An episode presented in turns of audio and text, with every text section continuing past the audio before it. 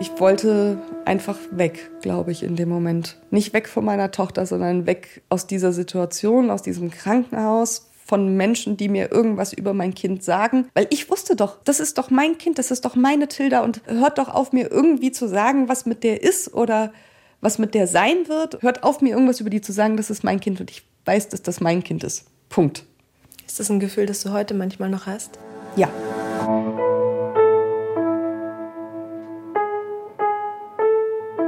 Eltern ohne Filter. Ein Podcast von Bayern 2.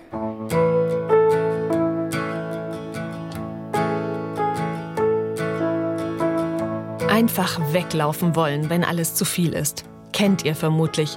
Vor allem in diesem besonderen Jahr 2020. Umso schöner, dass ihr da seid.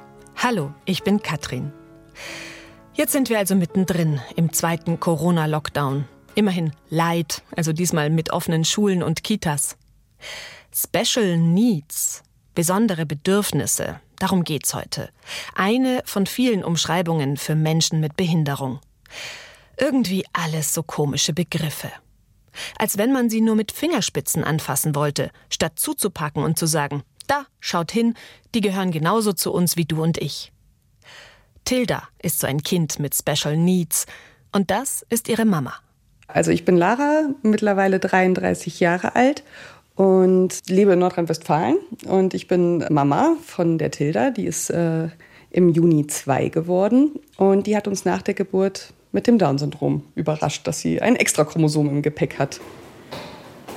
Hallo. Hallo. Hallo, ich bin die Katrin. Hallo, das ist die Tilda und ich bin die Lara. Ja, du musst erst noch fertig essen. Oh, hast du Mittagessen gerade? Ja. Sehr gut. Ich treffe Lara und Tilda noch kurz vor dem Lockdown im Allgäu. Sie besuchen eine Freundin in ihrer alten Heimat. Da, wo sich Lara und ihr Mann Pio kennengelernt haben. Da, wo Tilda geboren wurde. Wie ist denn die Gebärde für Schlafen, Tilda? Ja, so geht das auch. Das stimmt. Das Einzige, was die Tilda sagt, ist, wenn sie Hunger hat. Ne? Wie machst du dann? Mama, ne? Willst du mir zeigen, wo du schläfst? Tilda ist bezaubernd. Mit ihren zwei blonden Zöpfen, dem Ringelbody und dem Windelpo wackelt sie stolz durch den Raum. Gerade fängt sie an zu laufen. Wüsste ich nicht, dass sie vor drei Monaten zwei geworden ist, würde ich sie wahrscheinlich etwas jünger schätzen. Auch weil sie wenig spricht. Und das ist auch wirklich was, was eigentlich alle Kinder mit Down-Syndrom haben. Also ich bin äh, kein Freund von alle über einen Kamm scheren, aber also ich habe tatsächlich noch nie davon gehört, dass es ein Kind mit Down-Syndrom gibt, was im gleichen Alter angefangen hat zu sprechen wie Kinder mit 46 Chromosomen. Das hängt einfach mit verschiedenen Faktoren zusammen, sowohl mit dem, was im Gehirn abläuft, wie, wie das alles aufgenommen und gelernt wird, wie vor allen Dingen auch mit der Muskelhypotonie, die die meisten Kinder mit Down-Syndrom haben. Also die Muskeln sind schwächer und zum Sprechen braucht man sehr, sehr, sehr viele Muskeln und muss die sehr gezielt ansteuern, um überhaupt Laute zu formen. Und deswegen ist es in der Regel einfach so, dass Kinder mit Down-Syndrom wesentlich später anfangen zu sprechen. Es gibt manche, die lernen es leider auch nie. Aber es hat sich halt so eingebürgert in den letzten Jahren, dass man da mit Gebärden unterstützt. Und ja, klar, die Tilda hat einfach schon viele Dinge, die sie ausdrücken möchte und sie kann es nicht mit Sprache. Und dann ist es einfach toll, wenn sie eine Gebärde dafür nutzen kann. Auch wenn sie Dinge erkennt, also so wie jedes normale Kind, ne, das in ein Buch reinguckt und es erkennt eine Katze und dann sagt es Miau oder Katze. So möchte die Tilda das natürlich auch tun und sie macht das halt mit einer Gebärde. Was macht sie bei der Katze? da hat sie tatsächlich eine selbst erfunden. Ne? Äh, Das war auch ihre allererste. Eigentlich ist die Katzengebärde, dass man die Finger so an der Nase entlang zieht, wie Schnurhaare. Wie die Schnurhaare, Genau. Und es war aber so, wir haben auf die Katzen der Nachbarn aufgepasst und Tilda hat immer ah, ah gemacht, damit die Katze kommt. Und dann habe ich gesagt, Tilda, darfst die nicht anschreien, dann kommt die nicht. Du musst so machen und habe dabei meine Finger aneinander gerieben, wie man das halt so macht, wenn man so tut, als hätte man ein Leckerli. Ja, und das ist jetzt die Gebärde für Katze. Also immer, wenn sie Katze sagen will, macht sie so. Also das hat sich bei ihr irgendwie so eingebürgert. Wie viel wisst ihr so über Menschen mit Trisomie 21, also mit dem Down-Syndrom? Das, was man in Bio gelernt hat? Oder kennt ihr jemanden? Also ich bin mit meinem Onkel aufgewachsen, Onkel Achim. Das war der Bruder meiner Mutter. Er hat bei seinen Eltern, also bei meinen Großeltern gewohnt, im selben Haus wie ich. Täglich haben wir uns gesehen, seit ich auf der Welt bin.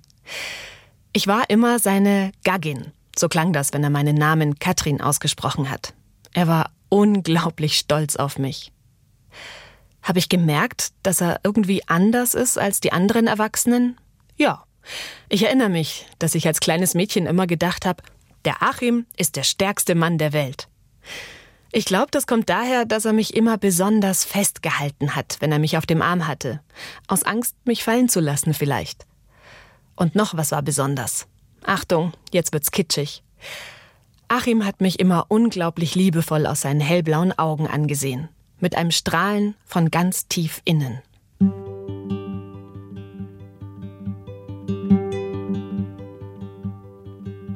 And I was hard this could bring me. Am Tag, bevor ich Lara im Allgäu treffe, telefonieren wir. Ich erzähle ihr von meinem Onkel. Sie findet das spannend, sagt sie. Bislang wurde sie immer nur von Menschen interviewt, die noch nichts mit dem Down-Syndrom zu tun hatten. Wir verstehen uns auf Anhieb, sind gleich sehr offen miteinander. Das hilft mir, denn ich stelle fest, ich bin ihr gegenüber irgendwie unsicher. Warum? Das kann ich mir erst später erklären. Lara und ich sind uns jedenfalls einig.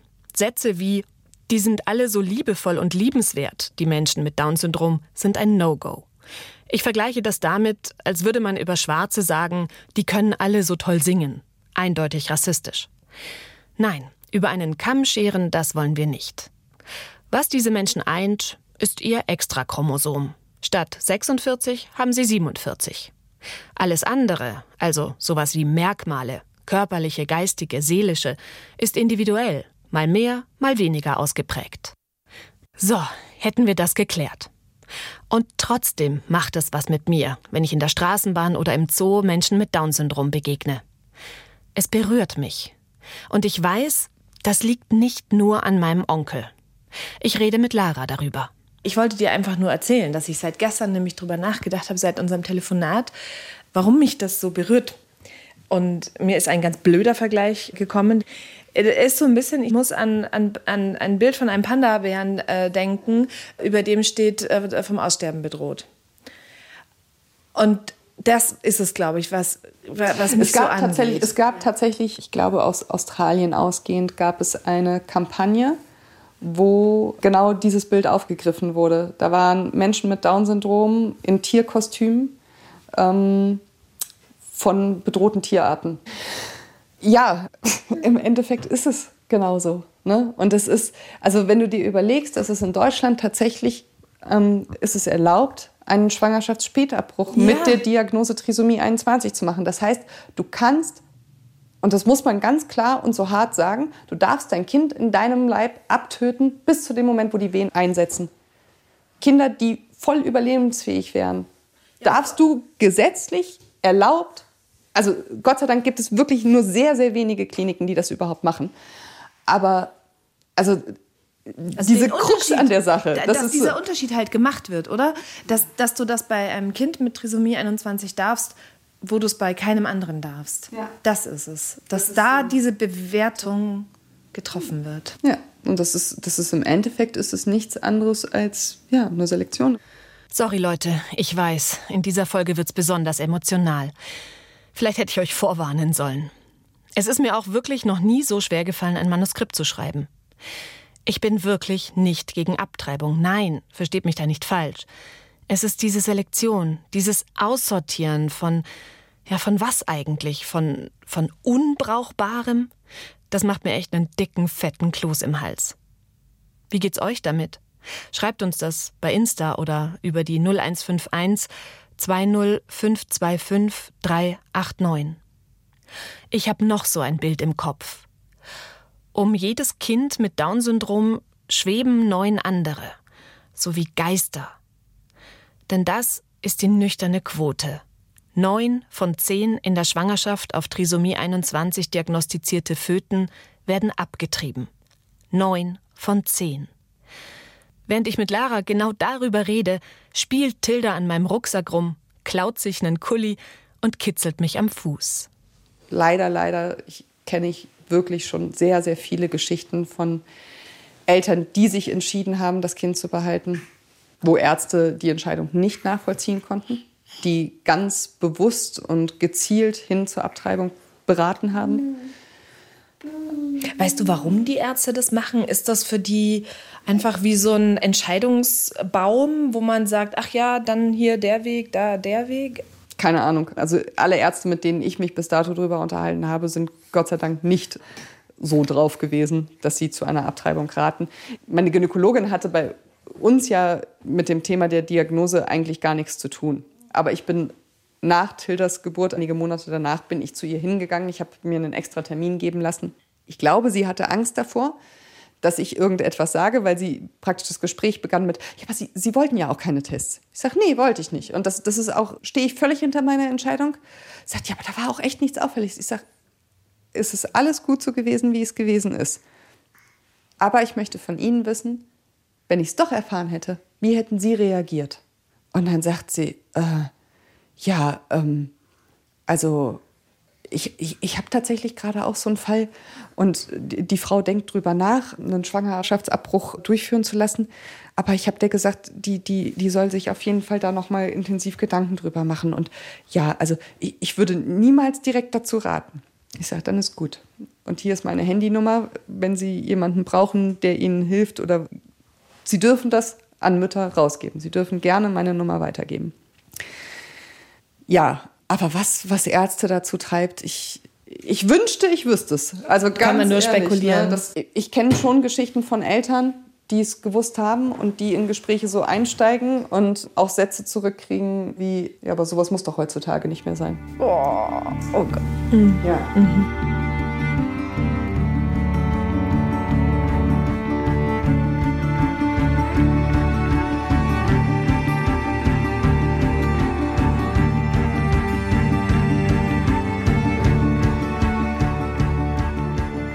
28. November 1960 kam mein Onkel auf die Welt.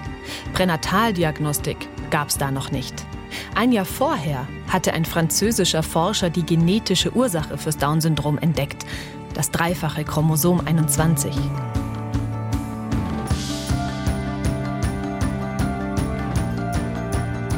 Und nur 15 Jahre zuvor ging mit dem Zweiten Weltkrieg das Regime zu Ende, das Menschen mit Trisomie 21 systematisch ermorden ließ.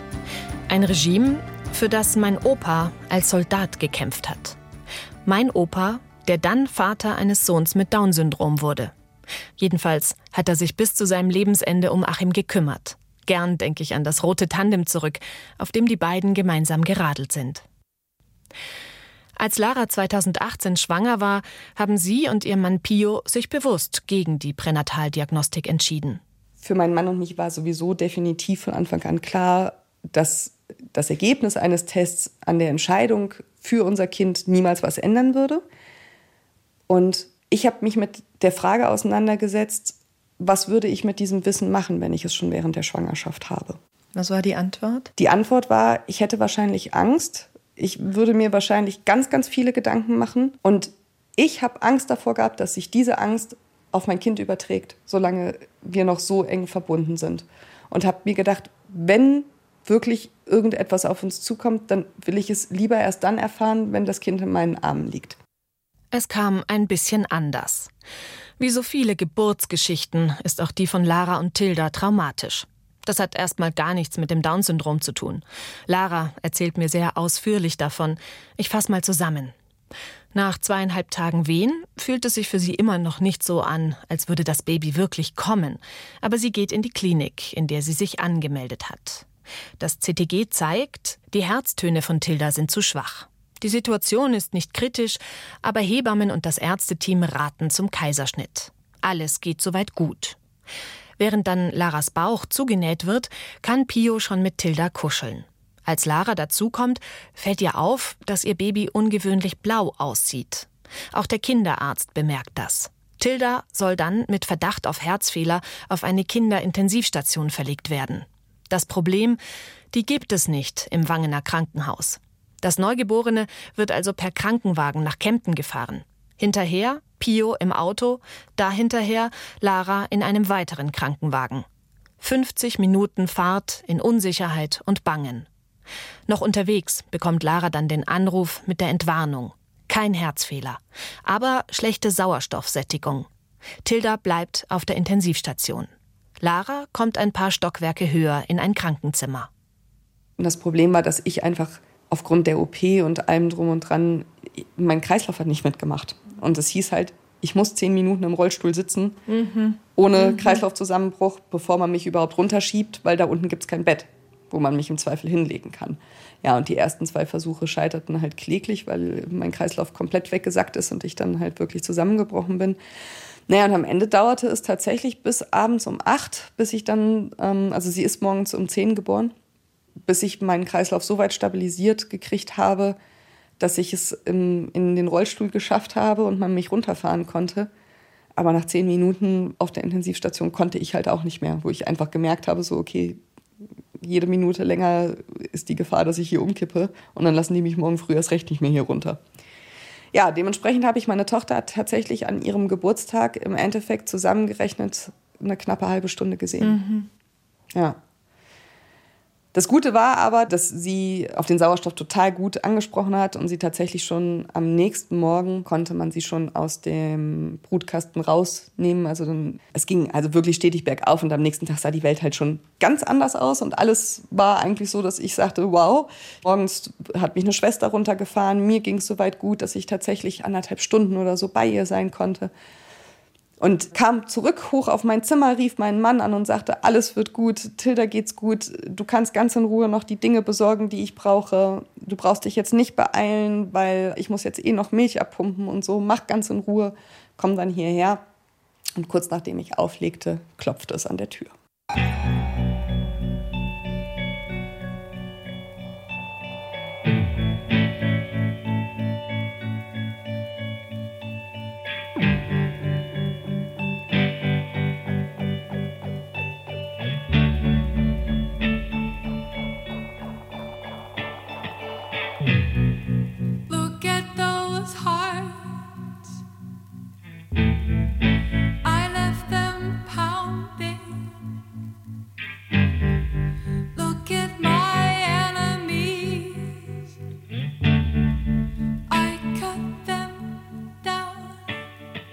Vermute jetzt mal, dass ziemlich viele von euch selbst Kinder haben.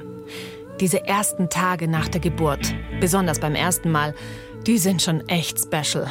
Also für mich fühlen die sich im Rückblick immer noch unreal an. Oder vielleicht eher parareal. Keine Ahnung.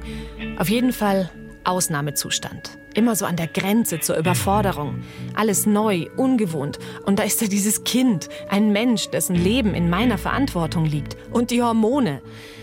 Was frischgebackene Mütter in dem Moment brauchen, also außer Schokolade, Mitgefühl und Klarheit.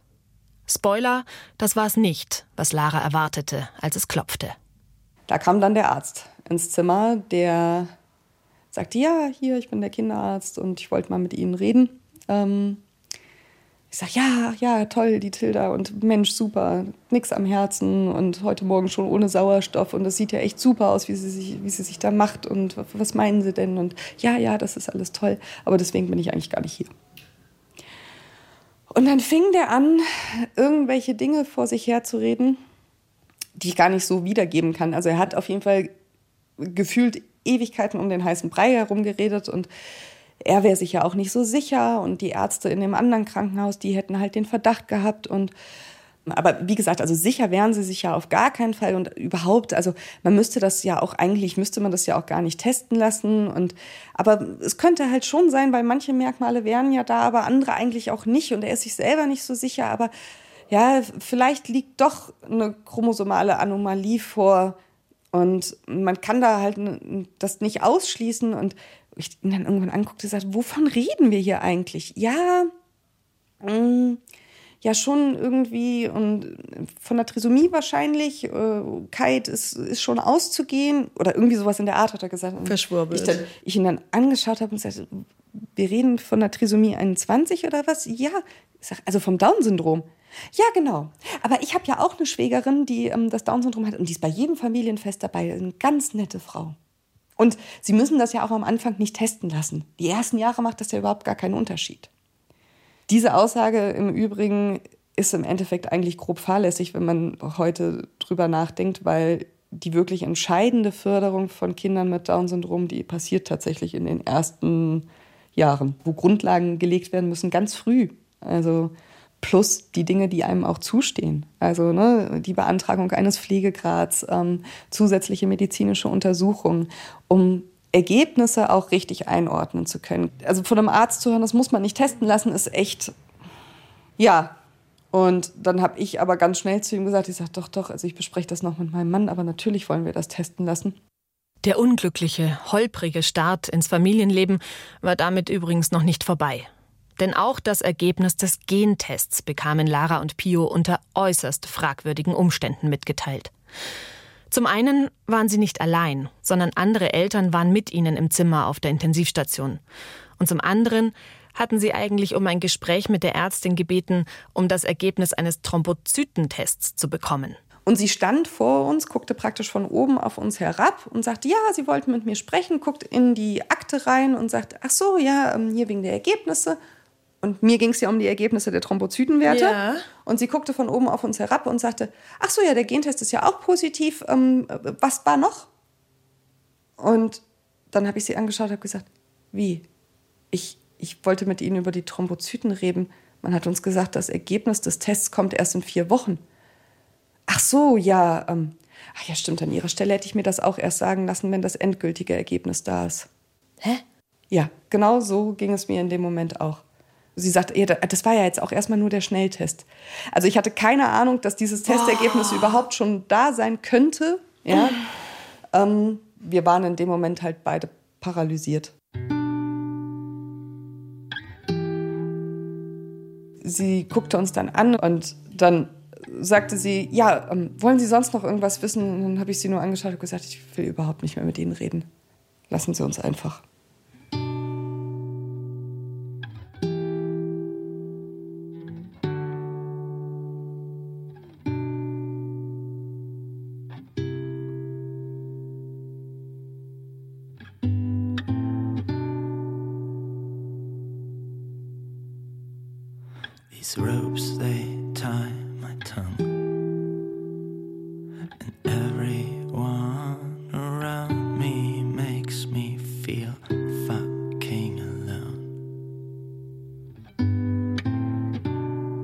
Wir waren dann noch einen Moment da und haben unsere Tochter festgehalten und sind dann irgendwann raus und wirklich vor das Krankenhaus raus. Und dann bin ich zusammengebrochen. Also ich habe wirklich vor dem Krankenhaus gestanden und ich habe, ich glaube, so, so abgründig tief geweint wie noch nie vorher in meinem Leben Nur so, jetzt Und, Tränen in äh, den Augen, gell? Konnte mich auch wirklich nicht richtig auf meinen Beinen halten. Also ich, mein Mann hat mich einfach festgehalten und es hat in keiner Sekunde irgendetwas in der Liebe zu meiner Tochter geändert. Das hat es nicht. Was war es denn? Wie würdest du es beschreiben? Was ist da in dir zusammengebrochen, wenn man es so sagen kann, ja? Ich fühlte mich ungerecht behandelt von der Welt, vom Universum, von dem Plan des Lebens. Es hat mir einfach die, den Boden weggezogen, weil ich dachte nicht noch mehr. Also die letzten Tage waren so viel.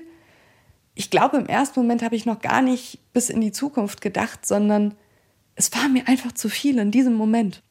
Es war irgendwie, also ich glaube, jede Mama hat nach der Geburt irgendwann dieses Gefühl so, wie krass, ich bin jetzt, ich bin jetzt für ein Kind zuständig. Ne? So, also w- w- wer hat mir denn gerade, also seid ihr euch echt sicher, dass ihr mir die Verantwortung geben wollt? So?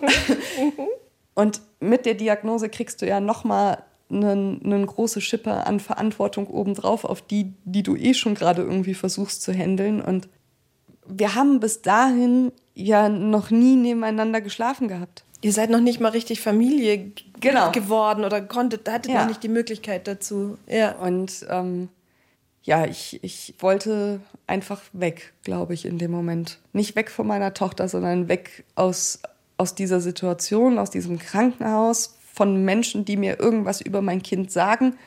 Weil ich wusste doch, das, das ist doch mein Kind, das ist doch meine Tilda und äh, hört doch auf, mir irgendwie zu sagen, was mit der ist oder was mit der sein wird oder was, was. Hört auf, mir irgendwas über die zu sagen, das ist mein Kind und ich weiß, dass das mein Kind ist. Punkt. Ist das ein Gefühl, das du heute manchmal noch hast? Ja.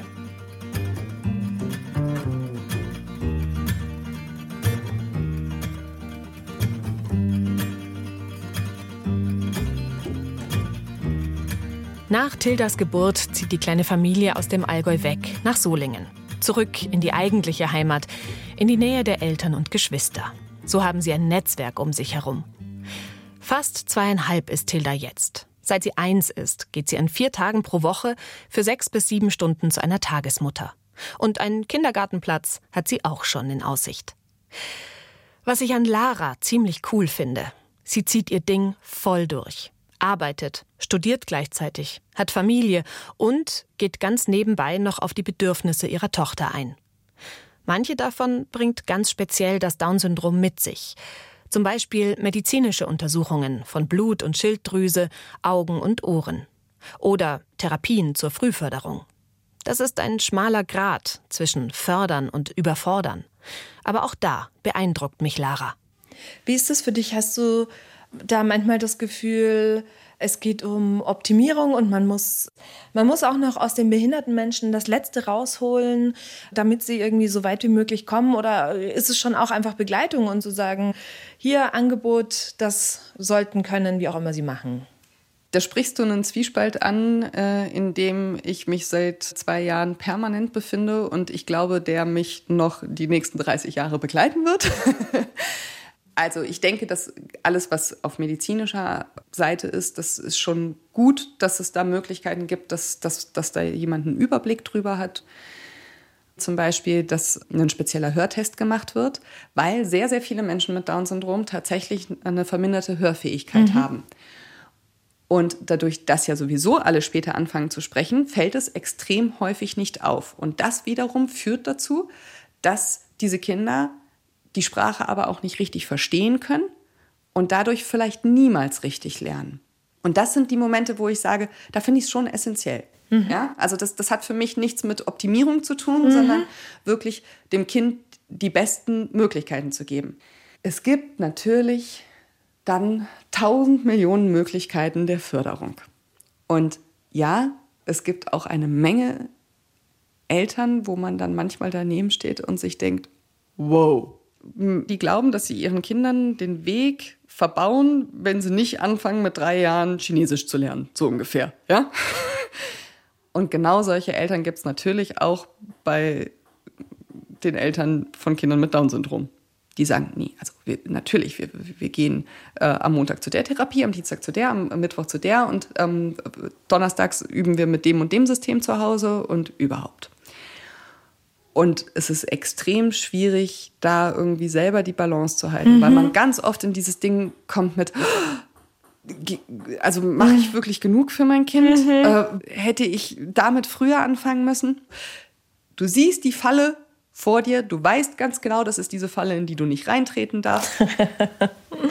Und zwei Wochen später denkst du dir, scheiße, warum tut mein Bein weh? Ja, Ja. voll, weil ich reingelaufen bin. So, Ja, ne? Also ja. das, äh, ich glaube, dass alle Eltern das haben, aber das ist Genau. auf, bei mir ist es halt auf einer anderen Ebene, sagen Ja, wir mal. ja, genau. Ich habe mich auch gerade daran erinnert, dass ich bei meiner Tochter, als irgendwie alle Kinder in ihrem Alter alle Farben konnten und sie nach wie vor irgendwie nur orange kannte und sonst keine. Ja. Und dann hast du Panik gekriegt, ne? Ah, Also ich habe ich will natürlich keine Panik kriegen. Ja. Ne? Ich will ja, ich will ja nicht Helikoptern. Ne? Und äh, genau, will dann irgendwie denken so, ja, und am Ende weiß sie ihr Leben lang nur orange und dann ist es so, ja, und versuche mich, aber klar, man, man, man gerät in diese Vergleichsfalle. Ähm, und deswegen kann ich das gut nachvollziehen und wahrscheinlich ist es für dich auch beruhigend, wenn du dann sagst, ja, mein Gott, es geht irgendwo auch allen so, oder? Ja, also es gibt diese sogenannte Therapiemüdigkeit, die immer wieder beschrieben wird. Die meisten Therapeuten warnen einen schon vorher davor und sagen auch, wenn wir das erkennen, dann machen wir eine Pause. Was mir keiner gesagt hatte, ist, dass so eine Therapiemüdigkeit auch bei Eltern passieren kann. und äh, genau die habe ich äh, tatsächlich, bin ich da so richtig drin gewesen. Das war jetzt Anfang September. Irgendwie kommt Tilda nicht so recht voran. Da hört Lara über eine befreundete Mutter von einem Therapiezentrum in Köln. Es klingt reizvoll, was deren Sohn dort für Fortschritte macht. Aber Lara fragt sich eben auch, muss das sein? Habe ich auch kurz wieder drüber nachgedacht. Ne? Ist es dieses Optimierungsding? Und muss das wirklich sein? Muss ich weit dafür fahren, dass ich irgendwie noch das letzte Quäntchen raushole? Und dann guckt sie mich an, kommt so ein Stück näher und sagt, aber weißt du, eigentlich ist das ja auch so ein egoistischer Gedanke. Und ich dachte mir, hä, wie egoistisch? Und sie sagt, naja, ganz ehrlich, ich will in ein paar Jahren auch einfach im Urlaub mal wieder auf meiner Strandmatte liegen bleiben und wissen, dass, dass mein Sohn alleine zum Eismann gehen kann, sich eine, Kugel Stracciatella bestellen kann und weiß, dass er noch 20 Cent zurückkriegt. Also, ja, ich mache das ja irgendwie auch für mich. Und das war der Moment, wo sich in mir noch mal so klack einen Schalter umgelegt hat und ich mir dachte, yo, das will ich auch. Und ich will nicht, dass wenn die Tilda sechs Jahre alt ist, wenn sie es nie gelernt hat, dann okay, hey, cool, dann alles gut, ne? Dann ich, ich werde sie ihr Leben lang unterstützen. Aber ich will nicht, dass ich irgendwann auf mich selber sauer bin und mir denke, warum habe ich ihr nicht früher geholfen, die elementaren Dinge für Selbstständigkeit irgendwie zu erwerben. Naja, und ähm, zwei Tage später waren wir ähm, in unserer Logopädiestunde und habe ich gesagt, ähm, wir kommen nicht mehr. Wir fahren jetzt in eine andere Praxis. Und dann haben wir uns da vorgestellt und haben da tatsächlich jetzt auch einen, einen dauerhaften Therapieplatz gekriegt. Und ja, ich habe zwei Termine einfach nah am Ort gecancelt, von denen ich das Gefühl hatte, dass sie uns nicht weiterbringen. Und fahre deswegen jetzt einmal die Woche mit der Tilda halt auch eine Stunde bis dahin. Aber wir haben so gute Laune im Auto dahin. Wie gehst du mit Erwartungen um? Also Erwartungen an Tilda von dir. Also ich habe mir fest vorgenommen, dass ich es ihr niemals durchgehen lasse, das Down-Syndrom als Ausrede zu benutzen. Ich habe ganz zu Anfang mal einen sehr guten Blog von einer Mutter gelesen und die hat mal irgendwo geschrieben, dass sie ganz zu Anfang, als sie die Diagnose gekriegt haben, sie hatten einen sehr guten Arzt, mit dem hat sie darüber gesprochen, was sie von ihrer Tochter eigentlich erwarten kann und was er ihr für einen Tipp mitgeben kann. Und ihr wurde gesagt, und das ist tatsächlich für mich auch von Anfang an so ein bisschen zu einem Mantra geworden. Erstens, trauen Sie ihr alles zu. Wenn Sie feststellen, dass irgendwas wirklich nicht funktioniert, können Sie immer noch zurückrudern. Aber nicht irgendwie etwas von vornherein ausschließen, weil Sie es ihr nicht zutrauen. Sie müssen ihr alles zutrauen. Und zweitens, stellen Sie immer sicher, dass sie weiß, dass sie das Down-Syndrom hat. Für mich ist es ganz klar gewesen, dass wir diesen Weg gehen. Dass die Tilda immer wissen darf, dass sie das Down-Syndrom hat, dass deswegen vielleicht manche Dinge bei ihr nicht so schnell funktionieren, dass sie für manche Dinge mehr Kraft aufbringen muss. Dass, dass, Dass sie dass sich einfach, einordnen kann Genau, dass es einfach ne? zu ihr Ja. gehört und dass, ähm, dass das okay ist. Punkt. So. Aber du würdest jetzt nicht sagen, überspitzt, trauen Sie Ihrem Kind alles zu, aber erwarten Sie nichts von ihm. Nee, das würde ich nicht sagen. Nee, nee, nee, nee. Also ich, ich habe schon, ich habe Erwartungen an Tilda. Im täglichen kann man das, glaube ich, so ganz gut beschreiben. Jeden Tag, wenn wir nach Hause kommen, sage ich zu ihr, zieh dir die Schuhe aus. Das sage ich schon ganz lange. Ja?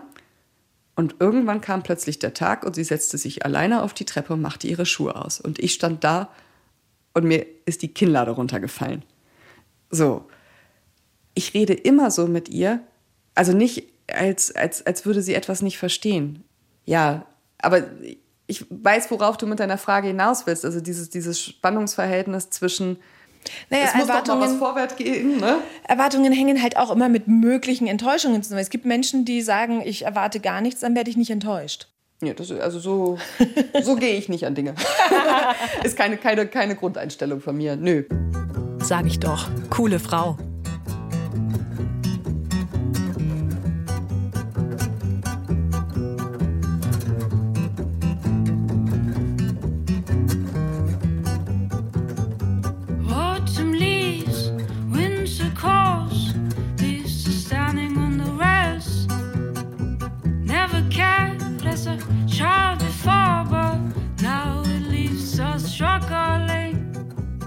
Mein Onkel Achim, Jahrgang 1960, gehörte mit zur ersten Generation der Menschen mit Down-Syndrom, die eine Schulbildung bekamen. Lesen konnte er dennoch nicht, schreiben nur seinen Namen. Manchmal habe ich ihm für eine Weihnachtskarte an seine Eltern die Buchstaben vorgemalt. Wir haben echt viel Zeit miteinander verbracht. Er saß bei mir im Zimmer, wenn ich Hausaufgaben gemacht habe. War ich fertig, liebte er es, mit mir Radio zu hören. Oder wir sind raus in den Hof und haben ein paar Basketbälle auf unseren Korb geworfen. Manchmal hat er auch keine Lust gehabt. Oder ich war von ihm genervt. Mai, wie von meinem Bruder oder meinen Eltern halt auch. Alles ganz normal. Ich bin froh, dass ich das so erlebt habe. Als Lara Anfang Juli 2018 mit frischer Kaiserschnittnarbe im Kemptner Krankenhaus lag, hätte sie so eine Alltagserfahrung gut gebrauchen können. Geholfen hat ihr ein Gespräch mit dem bunten Kreis. Da war Platz für ihre Tränen. Als wir dann bei diesem Gespräch waren, da waren es bei mir tatsächlich diese Zukunftsängste. Wie werden andere Leute darauf reagieren? Wie werden Menschen mit meiner Tochter umgehen? Wird sie irgendwann gehänselt werden? Wie wird ihre Zukunft mal sein? Man blickt ja automatisch schon ganz weit. Ne? Wird sie jemals alleine leben können? Kann sie sich überhaupt versorgen? Das heißt ja jetzt auch für mich, ich werde niemals Oma. Ne? Also ja, du stehst irgendwie da ganz am Anfang und stehst vor diesem riesen, riesengroßen Berg, der unbezwingbar scheint und hast das Gefühl, dass die Last auf deinen Schultern dich erdrückt. Und mein Mann hat auch ziemlich schnell gezeigt, dass er schon an der Position stand, ja mega, unsere Tochter passt nicht ins System. Das ist doch großartig. Also das ist doch, also was wie toll. So, ne? Also das, das schlug bei ihm wirklich ganz schnell dahingehend um. Und da ist es, was mich Lara gegenüber so unsicher gemacht hat. Denn ja, ich bin mit jemandem ganz nah aufgewachsen, der die gleiche Behinderung hatte wie ihre Tochter. Aber ich war halt nur die Nichte, ein Kind und weiß kein bisschen was davon, wie es ist, die Mutter zu sein. Ich kenne meine Zukunftsängste um meine Tochter, die keine Behinderung hat. Meinen innigen Wunsch, dass sie glücklich wird, sich nicht von Leistungsvergleichen abhängig macht, Menschen findet, die sie lieben und mit ihr leben wollen. Ich bin mir sicher, Lara geht's mit ihrer Tilda ganz genauso. Aber bei ihr kommt halt immer noch diese Schippe obendrauf, wie sie es nennt. Eins haben Lara und Pio noch direkt im Krankenhaus abgemacht. Infos zum Down-Syndrom werden nicht gegoogelt, sondern sollen von Expertinnen und Experten kommen. Das Internet spielt trotzdem eine Rolle dabei, wie Lara sich als Mutter mit Down-Syndrom-Kind findet. Was ich dann relativ schnell für mich gefunden habe, war den wahren Sinn von sozialen Medien. Also ich habe auf Instagram einfach mal nach dem Hashtag Down-Syndrom gesucht und zack war ich in einer Community und Welt drin, die mein Weinen ganz schnell in Lachen geändert hat. Da geht es nicht um Fachartikel oder sonst irgendwas. Ich meine, da zeigen Familien ihr Leben mit den Kindern so, wie es ist. Und das hat Bilder, die in meinem Kopf vorgeherrscht haben, die total stigmatisiert waren. Also ich habe vorher halt auch so gut wie gar keinen Bezug irgendwie zum Thema Down-Syndrom gehabt. Und da sind einfach total falsche Bilder in meinem Kopf gewesen und die sind so schnell rausgeschwemmt worden durch diese Flut an positiven Einblicken, die ich dort sehen durfte. Was waren das denn für stigmatisierende Bilder, für möglicherweise Vorurteile, die du hattest, weil du es noch nicht anders wusstest? ich habe jetzt gar nicht gezielt über Dinge nachgedacht, wie über Essen oder Sprechen oder so, sondern es ist einfach so ein, so ein schwebendes Bild in meinem Kopf gewesen, dass die nicht alleine sich in irgendeiner Art und Weise verständlich machen können. Also mhm. es war halt einfach so dieses, dieses Bild von einem behinderten Kind, für das komplett Sorge getragen werden muss und mhm. was überhaupt nicht in irgendeiner Art und Weise eigenmündig sein kann. Oder auch zum Beispiel hatte ich, warum auch immer, ein Bild im Kopf, dass alle Menschen mit Down-Syndrom nur kleine, dünne Fisselzhaare haben. Ja. Weiß ich überhaupt nicht, wo das ja. herkommt. Lustigerweise, ich habe mich mit ein paar Leuten darüber unterhalten. Es gibt einige, ja. die dieses Bild vorher im Kopf hatten. Und mein, also ich kenne so viele Menschen und Kinder mittlerweile mit Down-Syndrom, die so viel schönere Haare haben als ich. Spielt Optik generell eine Rolle? Da denkt man natürlich drüber nach. Vor allen Dingen am Anfang. Ne? Da denkst du, wow, ich werde nichts anderes sehen als das Down-Syndrom. Mhm. Oder stellst dir die Frage, werde ich nur noch die Diagnose sehen? Totaler Quatsch. Das habe ich zum Beispiel auch auf Instagram gelernt. Man glaubt, wenn man keinen Kontakt zu Menschen mit Down-Syndrom hat, dass die alle gleich aussehen. Ja. Und das ist gar nicht irgendein Vorurteil oder sonst irgendwas, sondern es hat tatsächlich mit der Verarbeitung unserer Gehirne zu tun. So wie wenn Menschen wie wir hier in Europa nach Asien kommen, sehen für uns Asiaten erstmal gleich aus.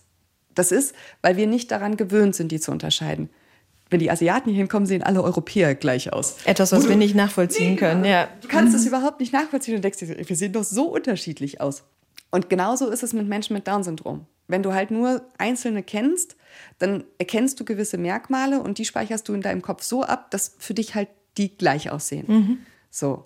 Ich kenne mittlerweile so viele Menschen mit Down-Syndrom, dass ich manchmal, wenn ich irgendwo ein Bild sehe, tatsächlich drüber nachdenken muss, hat der Mensch jetzt Down-Syndrom oder nicht? Lange schon weint Lara nicht mehr. Aber die Tage im Krankenhaus, das Chaos, die Diagnose, all das hat was mit ihr gemacht. Sie fängt schon bald nach Tildas Geburt selbst an, bei Instagram Einblicke in ihr Familienleben zu geben. Und sie hat eine Idee. Ich war immer der Meinung, ich zeige mein Kind niemals in sozialen Medien, weil ich will nicht, dass jemand anderes sich ein Bild darüber macht, bevor mein Kind fähig ist, sein eigenes Bild nach außen zu tragen. Nun ist es aber so, dass die Menschen ein Bild von Menschen mit Down-Syndrom haben, bevor sie mein Kind überhaupt kennengelernt haben. So, ne? Und plötzlich drehte sich die Welt Kopf. Also mit dieser Diagnose sowieso. Und das ist irgendwie viele Dinge, von denen ich vorher fest überzeugt war, ich werde sie mal so und so handhaben, die hat der schwurbelnde Arzt über Bord geworfen. es war dann so, dass ich tatsächlich diese ganze Diagnosengeschichte, die ich vorhin erzählt habe, für mich selbst angefangen habe zu verarbeiten und ich das immer wieder durchgespielt habe und ich mich gefragt habe, was hätte ich in dem Moment gebraucht. Also natürlich hätte ich einen Arzt gebraucht, der das anders macht, aber was hätte noch kommen können, um mir zu helfen?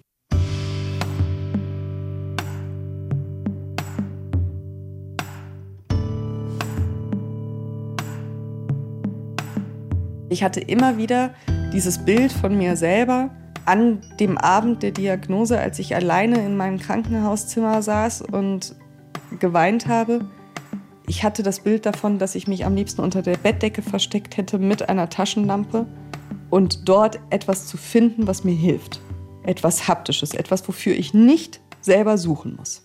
Und dann kam ich halt auf die Idee, man bräuchte eigentlich ein Heft für genau diesen Moment. Also wir haben dann nachher von der Sozialarbeiterin haben wir ein ganz nettes ähm, Heft gekriegt zum Thema Down-Syndrom, wo so ein paar Fragen erklärt waren. Aber das war schon eher weniger emotional. Das ist so ein bisschen praktischer gewesen. Ne? Und das war gut, aber das war nicht das, was ich in dem Moment gebraucht habe. Und dann habe ich mich gefragt, was könnte das sein? Also was, was könnte da stehen, was mir hilft? Und genauso wie ich mir mein Leben lang schon immer gesagt habe, ich werde mich niemals in die Erziehung anderer Menschen einmischen, wenn sie mich nicht explizit danach fragen, würde ich niemals einer Mutter, die gerade eine Diagnose gekriegt hat, sagen wollen, was auf sie zukommt im Sinne von, es wird auf jeden Fall so und so oder du hast dich jetzt so und so zu, zu fühlen. Also wie kann ich das umgehen, war mein Gedanke. Und die einzige logische Konsequenz daraus war, dass ich gesagt habe, ich schreibe einen Brief an mich selbst und nicht an denjenigen, der da sitzt, sondern ich schreibe einen Brief mit dem Wissen, was ich heute habe, zurück an mein eigenes Ich am Tag der Diagnose. Ich sage mir, wie mein Leben werden wird. Ich sage mir selber, dass es okay ist, dass ich gerade am Boden zerstört bin, dass ich trauere, dass es keine Gefühle sind, für die ich mich schämen muss und dass das nicht damit zusammenhängt, dass ich mein Kind nicht liebe. Ich sage mir, es wird gut. Es wird anders, als du es dir jemals vorgestellt hast, aber es wird gut. Und so entstand die Idee von Mutter zu Mutter zu gründen. Also das ist eigentlich das Heft, das so heißt.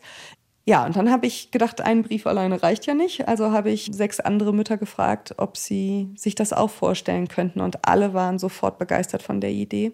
Und dann kamen erstmal Monate des, ja, wie setze ich mich denn daran?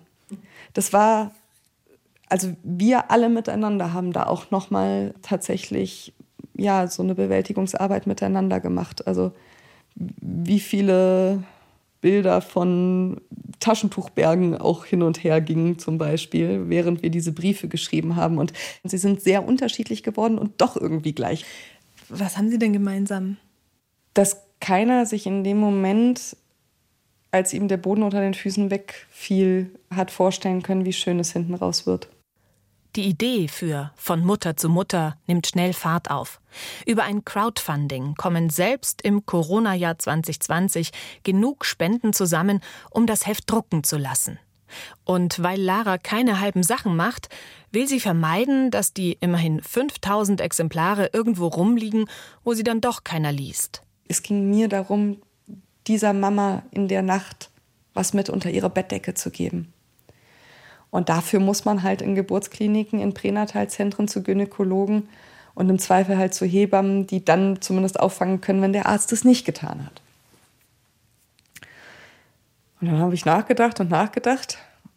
Und in meinem Postfach landeten immer mehr Mails mit, wie kann ich euch denn helfen? Und dann habe ich gesagt, ich sage, Leute, also eigentlich, ne, mal, große, große Unternehmen tun sonst was dafür, um Markenbotschafter, authentische Markenbotschafter zu finden. Und die zahlen viel Geld dafür. Äh, und wir haben jede Menge Leute, die hier schreien, ohne dass die irgendwie ein Geld dafür haben wollen. Und dann habe ich einen neuen Aufruf gestartet und dann haben sich über 160 Menschen gemeldet, die gesagt haben, ich mache das. Also ich hatte so einen Rahmen gesteckt, habe gesagt, ihr müsst zumindest drei Kliniken und oder Pränataldiagnostikzentren gehen und zumindest fünf Gynäkologen und oder Hebammen. Ein Babyfoto von Tilda ist vorn drauf auf dem Heft. Ihr Papa Pio, von Beruf Fotograf, hat's gemacht. Die Kleine strahlt ihn an. Von einem anderen Bild erzählt mir Lara noch, eins, das sie auf die Geburtskarte von Tilda gedruckt haben.